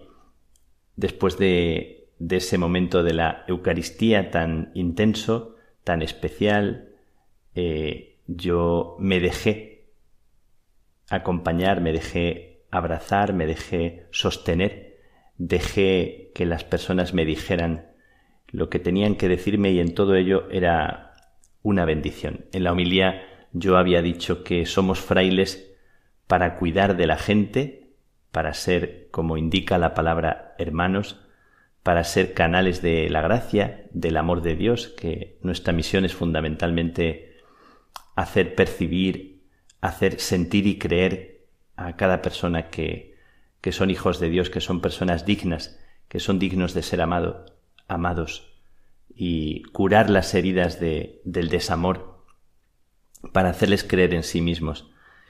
Y decía yo esto, que hablando de mis hermanos y de mí, eh, y estamos aquí para servir, pero necesitamos dejarnos cuidar por vosotros, necesitamos dejarnos ser sostenidos, ser bendecidos. Y así sentí yo que, que fue el día de ayer. Me voy como con ese calorcito dentro. Recuerdo hace unos días el calorcito que sentía cuando mis hermanos me, me abrazaban después de pedirme el servicio que me han pedido ahora, el que motiva que tenga que emprender el camino. Y ayer, con el cariño de toda la gente que se me ha quedado tan clavado dentro, a los que van a escuchar esto les agradezco profundamente y, muy sinceramente, muy vivamente, cómo por dentro se, queda esa sensación de cariño y de cercanía. Y una señora se acercó y me entregó una bolsita y me dijo que eran unos patucos, unos patucos de esos de colorines. Se ve que es una abuela que le encanta hacer patucos y me pareció algo tan entrañable, tan bonito, tan de abuela que, que te da lo que, lo que ella sabe hacer. Eh, lo simpático y lo, y lo gracioso y lo bonito es que me entregó cuatro patucos, cuatro pares de patucos. Dos de ellos para mí y otros dos, uno para entregarle al Papa Francisco y otro para entregarle al Papa Benedicto.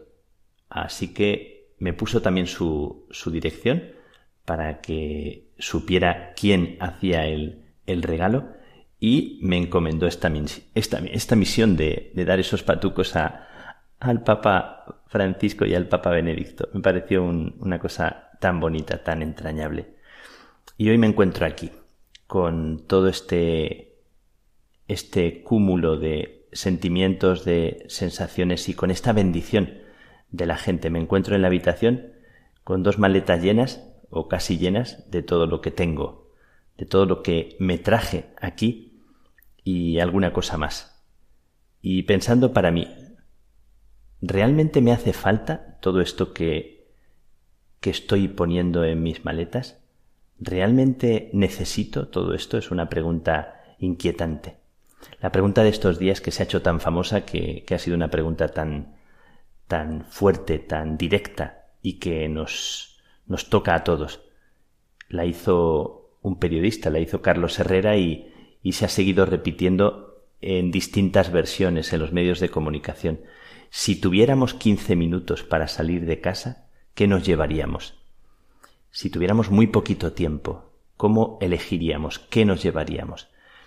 Es como un poco angustiante pensarlo, pensar qué, qué cogerías sin duda cogeríamos el dinero, papeles o recuerdos muy muy especiales, pero no te da casi tiempo a, a pensar, casi seguramente se te olviden cosas que, que luego pienses qué hubiera, qué hubiera tenido que, que coger o seleccionar, pero no tienes tiempo.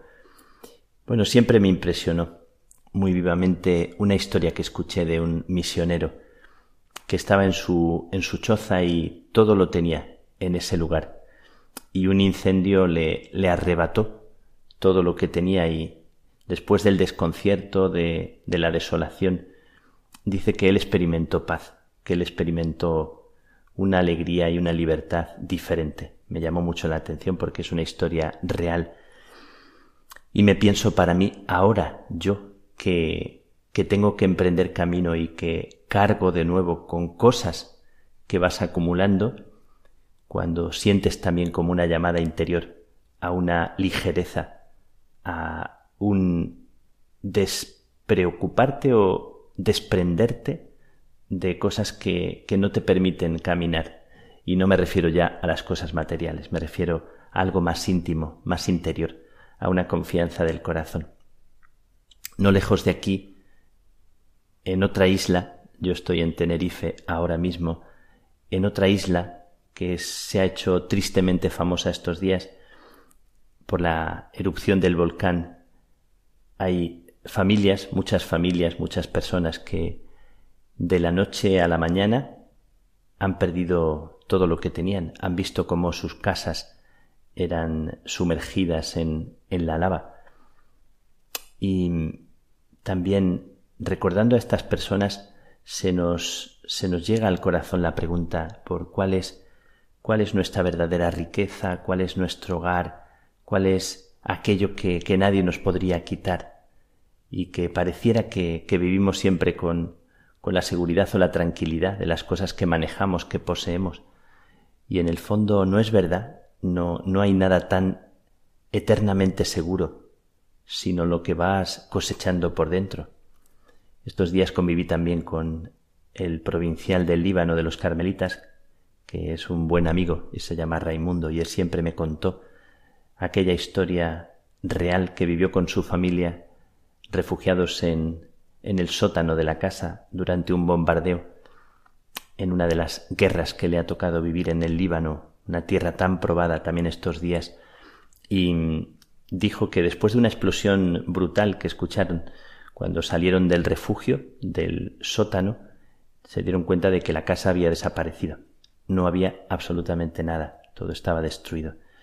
Y nos lo contaba como uno de los comienzos que a él le ha tocado vivir, uno de los momentos así dramáticos y, y duros. Siempre por dentro me ha recorrido un escalofrío al pensar en, en perder todo lo que uno siente que le arropa o le protege o le sostiene. ¿Dónde te refugias? También nos pasa cuando perdemos a seres queridos. Y siempre me viene a la mente aquello que, que decía Borges eh, poco antes de morir. Decía que él siempre había ido por la vida con un paraguas, una bolsa de agua caliente y un paracaídas. Se ve que era algo metafórico, pero quería decir que siempre iba por la vida como protegido por las cosas que a uno le, le defienden, eh, los por si acaso que uno mete en su mochila o en su maleta y decía, si pudiera otra vez vivir, si tuviera otra vez la vida por delante, y comentaba, ¿qué haría? ¿Qué harías tú? ¿Y qué tengo que hacer yo ahora, que tengo la vida por delante y tengo aquí las dos maletas abiertas delante de mí? ¿Qué tengo que hacer? ¿Qué es lo que me tengo que llevar de verdad? Bueno, lo decía el Evangelio y lo dice siempre. Dice que sin alforja, que sin repuesto, que sin defensa, y recordando aquel Evangelio que le gustaba tanto a San Francisco de Asís, el hombre pobre, el hombre que se desnudó y emprendió un camino precioso y una, una de las aventuras más bonitas que se han vivido en la historia de los santos. Mirad los lirios del campo, mirad los pájaros. Ni hilan, ni cosechan, ni tejen, y Dios los alimenta, los cuida, los protege. A mí por dentro me nace como una confianza, como una alegría de pensar que esta es una de las verdades más, más bonitas, más importantes de mi propia vida y de tu vida. Me quiero armar de confianza, eh, quiero dejarme revestir de María y de José. El último párrafo de la carta que, que tuve que leer delante del Papa decía, decía algo así. Santo Padre, quiero con mis hermanos y hermanas arriesgar la vida, no esperar a mañana, sin miedo a ser herido, como caballeros sin sueldo, ayudando a Jesús a llevar la cruz, ayudando al Papa a llevar la cruz, le dije, desde nuestra obediencia y servicio, sin echarnos atrás. María está siempre en el corazón de la vida de un carmelita. El escapulario, ese trocito de tela, es la presencia de María Queremos vivir, quiero vivir desarmado de mí mismo, de nosotros mismos y vestidos de María. Bajo su capa blanca ponemos la vida del Papa junto a ella y con José, que siempre nos cuida y nos protege, es el Padre y protector de todos nosotros. Y en la escuela de, de Santa Teresa, que le tenía tanto cariño a San José, nosotros le pedimos a él que nos enseñe a ser padres, a no echarnos atrás, a ser padres, a cuidar la vida de los demás para saber ser también hijos y hermanos y dejarnos también cuidar. Yo me siento protegido por María y por José en este camino, aunque tenga más equipaje del que desearía y tantos por si acaso, por si acaso en mi maleta y en mi mochila, tantos por si acaso, quiero que el Señor me revista de la confianza y de la pobreza, que es el único equipaje que será adecuado para dejarme bendecir también por la gente que encuentre en el camino. Esa bendición será mi mejor ajuar, será mi mejor maleta, será lo mejor que me toca descubrir, lo que realmente me abrigará en las horas de invierno, en los días aciagos, en los momentos de dolor y de soledad, esa bendición que me llegue del pobre que encuentre en el camino y que me tienda la mano, la bendición que Él me dará será mi verdadera fortaleza, mi escudo y mi armadura. Pues que Dios te bendiga, que Dios te revista de la gracia de un comienzo nuevo en este momento, único, tan hermoso, en el que hay tanto por descubrir, por auscultar. Déjate bendecir. Yo me quiero dejar bendecir y, te pido también que me bendigas.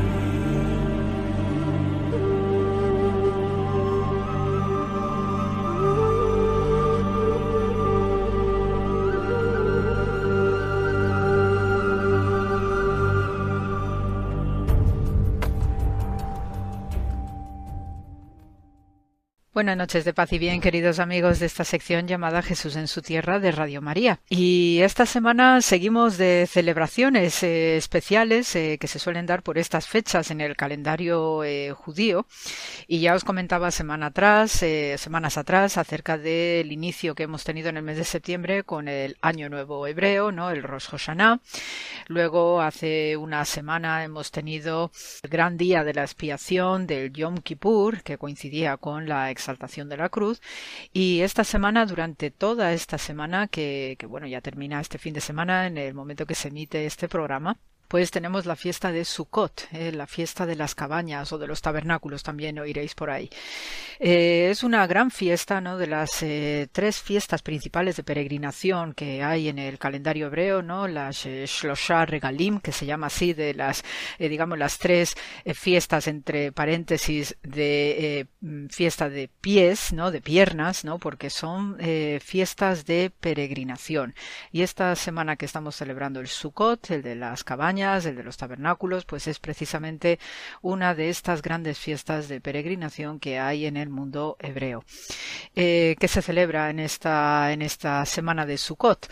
Pues precisamente lo que se celebra es la forma en la que vivían los hijos de Israel cuando salieron de Egipto, ¿no? Cuando estuvieron esos 40 años vagando por el desierto, pues tenían que construirse unas chozas, unas cabañas eh, muy toscas, pues como corresponde a toda persona nómada y beduínica que está habitando en desiertos y que está moviendo familia o grandes eh, digamos elementos humanos no y con ello pues también suele moverse pues eh, ganado menor no pues que son ovejas o cabras y más de, más pertenencias además de lo que es la prole y la familia en su conjunto no entonces es una celebración ya os digo muy especial y además tiene una coincidencia en estos inicios no de lo que es el otoño no son también parte de estas celebraciones junto con el año nuevo y el Yom Kippur que cierran ya lo que son la, la es la estación del verano donde pues todo eh, brilla, el sol es muy luminoso, hace calorcito también y entonces ahora ya nos vamos preparando para lo que es el cierre del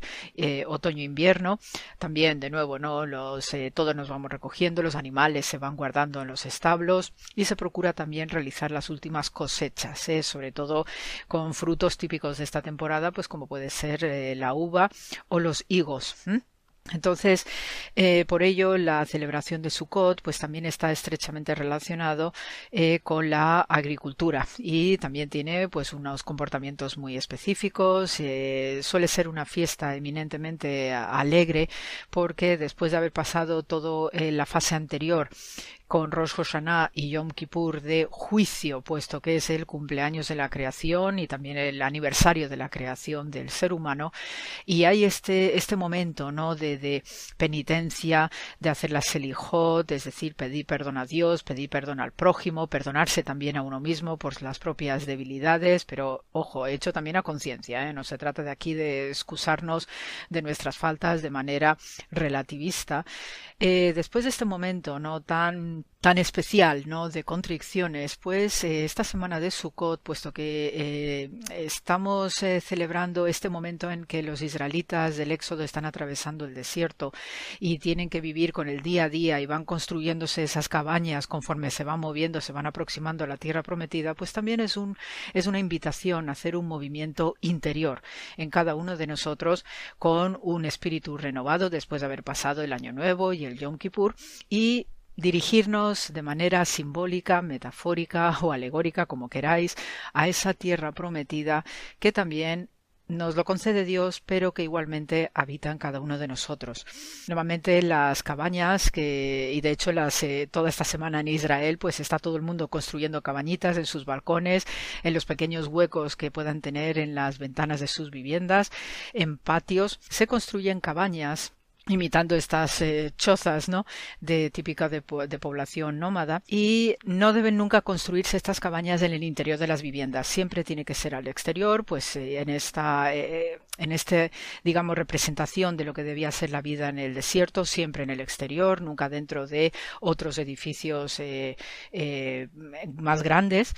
Y eh, también, pues, como toda celebración, toda fiesta, pues hay una alimentación específica, hay una serie de eh, plantas que también se suelen utilizar especialmente por estas fechas, como eh, suele ser el etrog, que es un limón arrugado en su corteza. Es una variante del limón que nos viene precisamente de la India y eh, aterrizó regionalmente en lo que es la antigua Persia y después también eso se transfirió hacia el pueblo de Israel. También se utilizan las palmas sauces y mirtos. Entonces, estos cuatro elementos, ¿no? vegetales y frutales, pues eh, como son plantas y, y, fruto, ¿no? como este troc, tan peculiar cada uno por sí mismo, eh, desde el punto de vista simbólico y de la exégesis rabínica, pues viene a representar también la diversidad que eh, a través de la naturaleza también representa la diversidad humana, no, no solamente en cómo somos de aspecto, sino también en la forma de pensar, en nuestras cosmovisiones, en nuestras creencias, etcétera. Entonces, por eso la presencia de estos elementos, ¿no? Ya poco que uno pues va a internet y puede eh, cotillear, ¿no? Los elementos de la celebración de Sukkot siempre van a aparecer estos elementos vegetales y frutales como adorno típico y además de las cabañas donde es ahí se hace la mayor parte de las celebraciones familiares recordando, ¿no? Este espíritu de la de vivienda en los tabernáculos. Que no decir que para los chiquillos, los críos, pues es una semana también muy divertida porque ya de por sí están sumamente entretenidos, ¿no? Con el hecho de construir la cabaña y, para ellos es toda una aventura, además también de servirles como una lección que interioriza la experiencia de su pueblo, ¿no? Como judíos que son. Entonces son formas pedagógicas, son formas también espirituales de alto nivel para que los chiquillos también vayan interiorizando la fe de su gente y sobre todo la historia ¿no?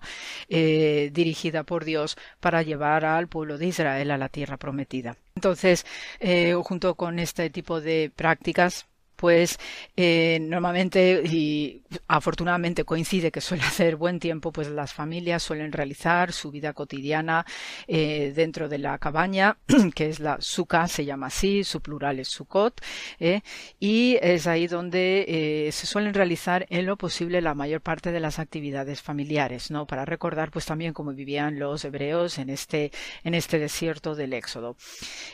también es una fecha muy especial para agradecer a Dios por la lluvia recibida durante el año viejo que acaba de pasar. Por eso Sukkot también está asociado estrechamente con eh, bendiciones y plegarias destinados a la lluvia.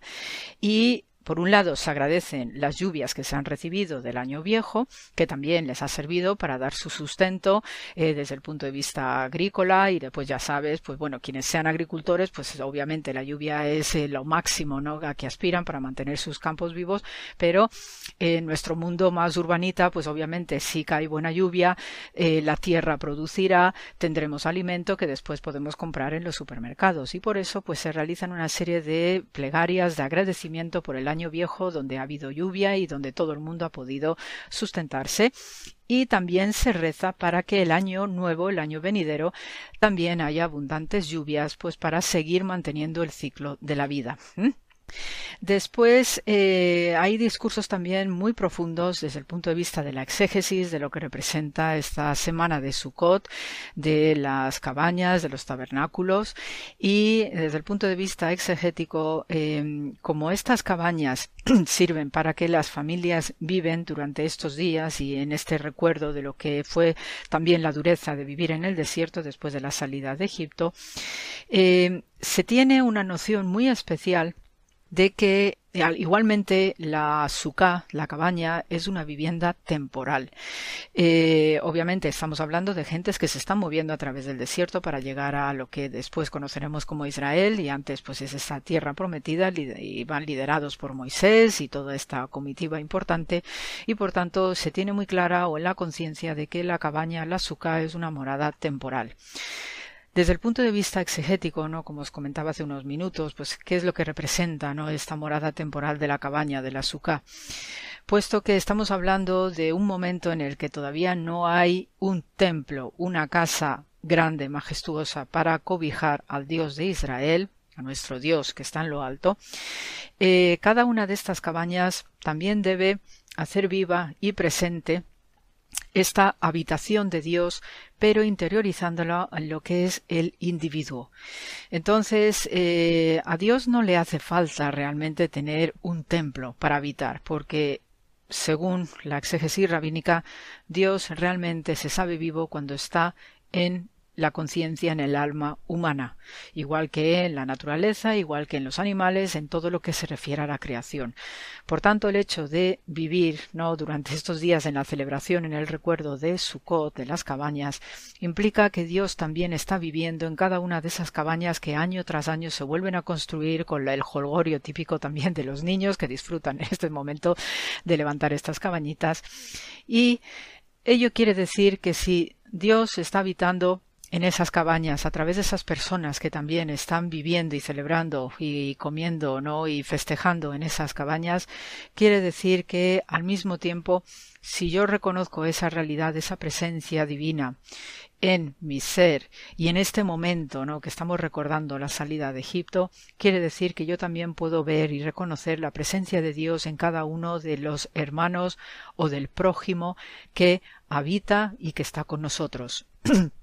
No se refiere, obviamente, no, ya sabemos a qué nos referimos cuando hablamos de hermano en el sentido bíblico, que no es el hermano solamente biológico, sino que se refiere a ese otro no humano que también es criatura de Dios y que a quien solemos referirnos también como el prójimo. Entonces, desde el punto de vista en el que al vivir en esas cabañas también la presencia de Dios hace presente en la conciencia de cada uno después de lo que hemos vivido como juicio, ¿no?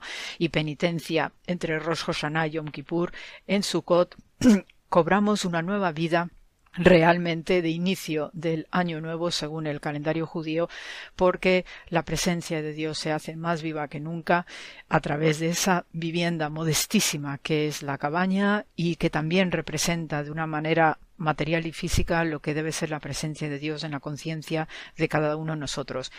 Y teniendo esta percepción de que Dios habita en nosotros, también podemos reconocer el mismo hecho en el prójimo y en ese hermano y amarnos con mayúsculas desde ese punto de vista de fraternidad universal, que es lo que espera de Dios de cada uno de nosotros.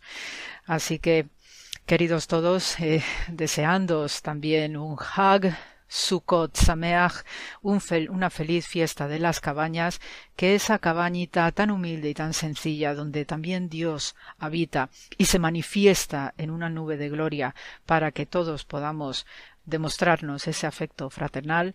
Yo os deseo una felicísima semana llena de luz, llena de amor, en mayúsculas también, y sobre todo lo que nunca falla en este programa. Muchísimo paz y bien.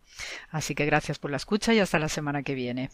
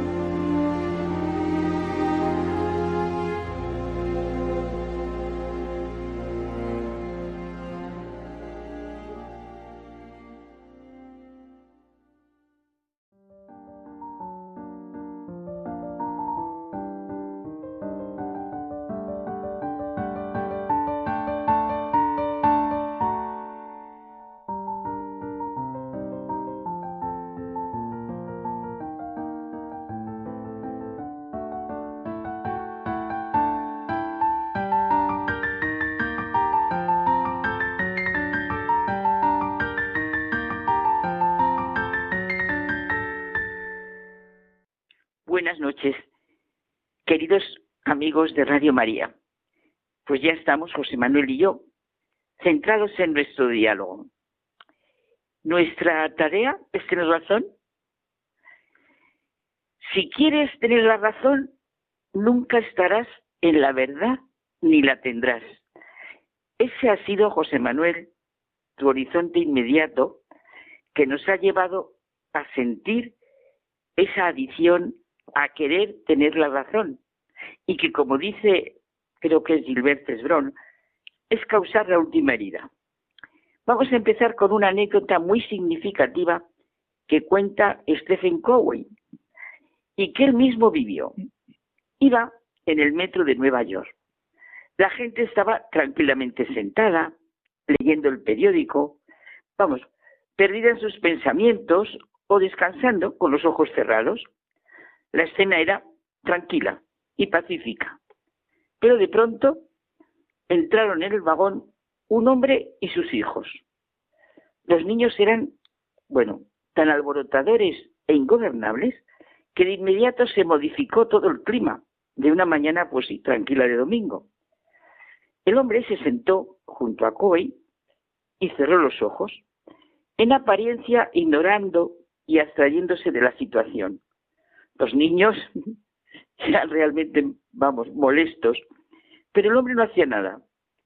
Era difícil no sentirse irritado y sentirse en toda la posesión de la razón y de la verdad ante semejante situación.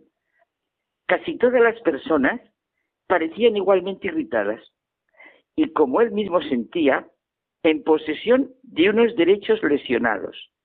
De modo que Stephen Covey, no, no sé, por decir algo concreto, este autor, este Stephen Covey es autor de libros muy conocidos en el mundo entero, por ejemplo, Los siete hábitos de la gente altamente efectiva, unas lecciones magistrales sobre el cambio personal. Pues decía que Stephen Covey, con lo que le pareció una paciencia y una contención inusual, en una situación así, le dijo, Señor, sus hijos están molestando a muchas personas. ¿No puede controlarlos un poco más? El hombre alzó los ojos como si sólo entonces hubiera tomado conciencia de la situación y dijo con mucha suavidad, Oh, sí, tiene razón. Supongo que yo tendría que hacer algo. Pero mire, volvemos del hospital, donde su madre ha muerto hace más o menos una hora. No sé qué pensar. Y supongo que tampoco ellos saben cómo reaccionar. Dice Cowey que inmediatamente vio las cosas de otro modo, pensó de otro modo, sintió de otro modo, se comportó de otro modo y desde luego se desvaneció la irritación que sentía. Su corazón se había visto invadido por el dolor de aquel hombre y fluían, vamos, sentimientos de compasión y simpatía. Todo cambió en un instante, a pesar de ese mal llamado tener razón, toda la razón. Es que nuestros paradigmas correctos e incorrectos son las fuentes de nuestras actitudes y conductas y en última instancia de nuestras relaciones con los demás. Es muy bueno, Carmen, para nuestro propio conocimiento, ser conscientes de nuestros paradigmas, de nuestras convicciones, de nuestros propios juicios. Primero, reconocernos a nosotros mismos, ver la vida en nuestro ojo, reconocer lo que está en la base de nuestras relaciones con los demás, cómo nos dirigimos a ellos y cómo reaccionamos ante las situaciones. Claro, eso es fácil ver cómo los demás tienen un tipo de reacción bastante predecible, pues eso mismo ocurre con nosotros. La causa de la reacción de las otras personas es muchas veces la provocación inconsciente que hay en nuestras actitudes, palabras, miradas o los juicios de valor que acerca de ellas tenemos, aunque no los manifestemos externamente. Hay algo bastante común en muchos de nosotros, la actitud de querer tener la razón. En cambio, las personas que buscan y quieren el amor y la verdad, no van así por la vida. En un mundo en que la mayor tarea de los hombres, y quizá la única de muchos, es parecer que tienen razón, nos exponemos a convertirnos en los campeones de este miserable deporte. Lo peor es estar convencidos en este miserable deporte que dice ahora sí seguro Gilbert Cesbron, de que por la razón que tenemos llevamos las de ganar. Y no digamos cuando hablamos dentro de ideologías. Entonces es como si se quisiera aplastar a la persona con la que se habla, con el peso de la lengua. Claro, así con serenidad y en un momento bueno, vemos claramente que nuestra tarea no es tener razón, no es derrotar a uno con razón o sin razón, sino abrir la mente y el corazón para ver. Es que la razón, Carmen, no se tiene. Tenemos la capacidad de la razón para ver, sentir, comprender, investigar. La razón ha de servirnos para ver la verdad que habita en el corazón. Mira, la razón así entendida, como dices tú, es la capacidad que nos hace a imagen y semejanza de Dios. Ese sentido de la razón y de la fe que nos ha comunicado tanto Benedicto XVI. La razón, esa capacidad de darse cuenta de las cosas o de los valores de toda la realidad que es posible para el horizonte humano. La razón no puede estar anquilosada, encogida, limitada, reducida a tipos de lógica, de fenómenos, de experiencias, como se ha imaginado tanta filosofía moderna. La razón es vida, una vida que se desenvuelve ante la complejidad y la multiplicidad de la realidad, ante la riqueza de, lo real, de la realidad. La razón es rica, ágil, va a todas partes, recorre muchos caminos. Yo tengo razón, como si pudiera tenerla en la mano, como un bolígrafo, que es lo que tú decías antes, que de ninguna manera. Eso es una reducción del horizonte de mi vida. Y qué distinto, ¿verdad? Es ir por la vida sintiendo el asombro, la maravilla que produce la realidad que se abre ante nuestros ojos. Si somos capaces de ver y sentir la presencia con la que me topo. Y esto es el origen de la conciencia humana.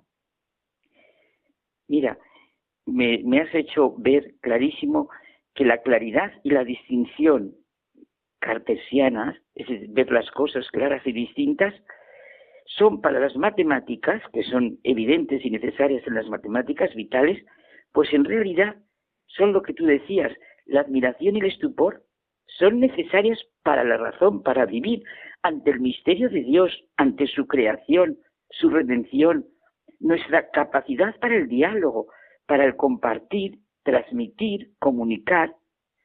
No es nuestra tarea en la vida tener razón, sino vivir de esa capacidad de darse cuenta del asombro, como decías tú, perdón, del asombro, digo, de ese darte cuenta de las cosas, que como decías tú, nos lleva a sentir el asombro y la maravilla de toda la realidad, darnos cuenta de los valores, de toda la realidad que es posible para el horizonte humano. Me hace mucha gracia la expresión de Descartes, pero hoy estoy muy filosófica, el filósofo de la razón, porque dice, no hay nada repartido de modo más equitativo que la razón. Todo el mundo está convencido de tener suficiente. Y Tolstoy decía que todo lo que sabía se lo había dado el corazón. Escuchar a los demás, que es clave para crecer y estar en paz, es prueba de empatía y de respeto. La verdad y el amor no implican posesión de nada, es libertad. Por eso me gustó tanto que tú enseguida dijeras que la razón, que si quieres tener la razón, nunca estarás en la verdad, ni la tendrás. Es que es verdad. Solo la verdad hace libres, nos dice Jesucristo. Sed misericordiosos como vuestro Padre es misericordioso. No juzguéis y no seréis juzgados. No condenéis y no seréis condenados. Dad y se os dará os verterá en una medida generosa, colmada, remecida, pues con la medida con que midiereis, se os medirá vosotros. ¿Por qué te fijas en la mota que tiene tu hermano en el ojo y no reparas en la viga que llevas en el tuyo? Y vuelvo otra vez, es que me ha gustado muchísimo, es lo que nos ha marcado este diálogo.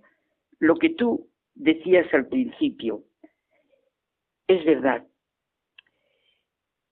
Si quieres tener la razón, nunca estarás en la verdad ni la tendrás. Vemos que realmente la verdad no se impone, se vive, se comunica. Y nuestra tarea en la vida, Carmen, es el amor y la verdad. Una persona que no tiene horizonte, que se encierra en el pobre egoísmo, en las pobres y limitadas medidas, no responde a sus exigencias de ser persona. Qué pobreza, ¿verdad?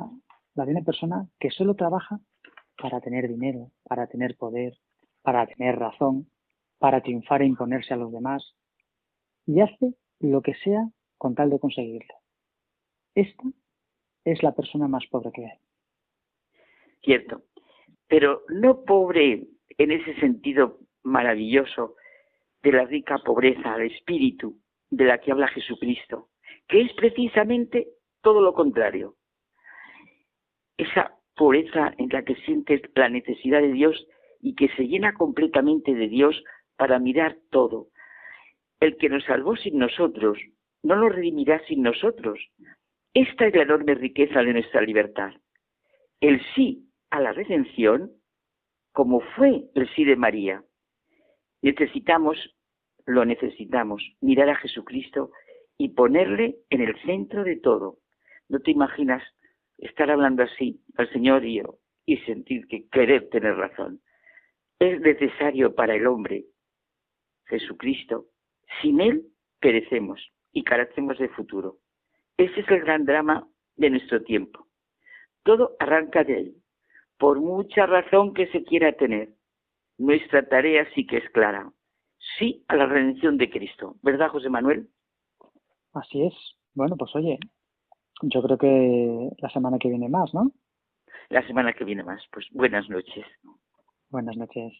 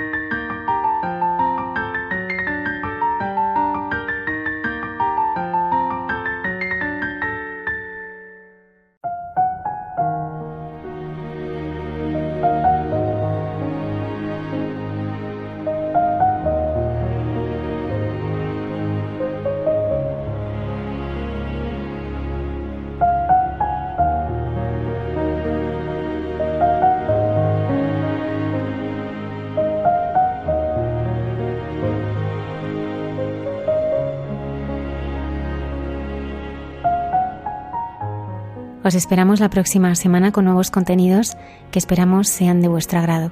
Que tengáis una feliz semana.